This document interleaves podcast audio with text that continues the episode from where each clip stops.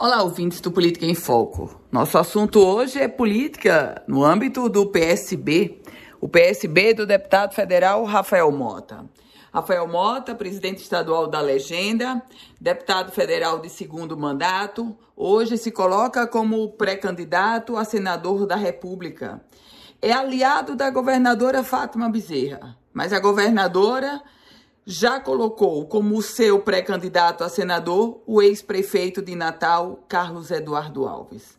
Nos bastidores da política, a informação de que Rafael Mota e Fátima Bezerra sentaram para conversar. Um pedido de Fátima Bezerra de que Rafael não fosse candidato a senador, buscasse a reeleição para deputado. E uma posição firme e contundente do deputado Rafael de que vai sim ser candidato a senador da República pelo PSB. Portanto, nesse contexto agora, a base da governadora Fátima Bezerra está rachada quando o assunto é a disputa para o Senado Federal.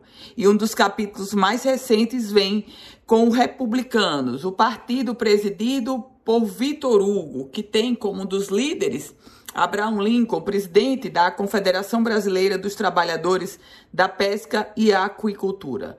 Os republicanos, da base da governadora Fátima Bezerra, já disse em alto e bom som que apoia o deputado federal Rafael Mota para o Senado Federal. Eu volto com outras informações aqui no Política em Foco com Ana Ruth Dantas.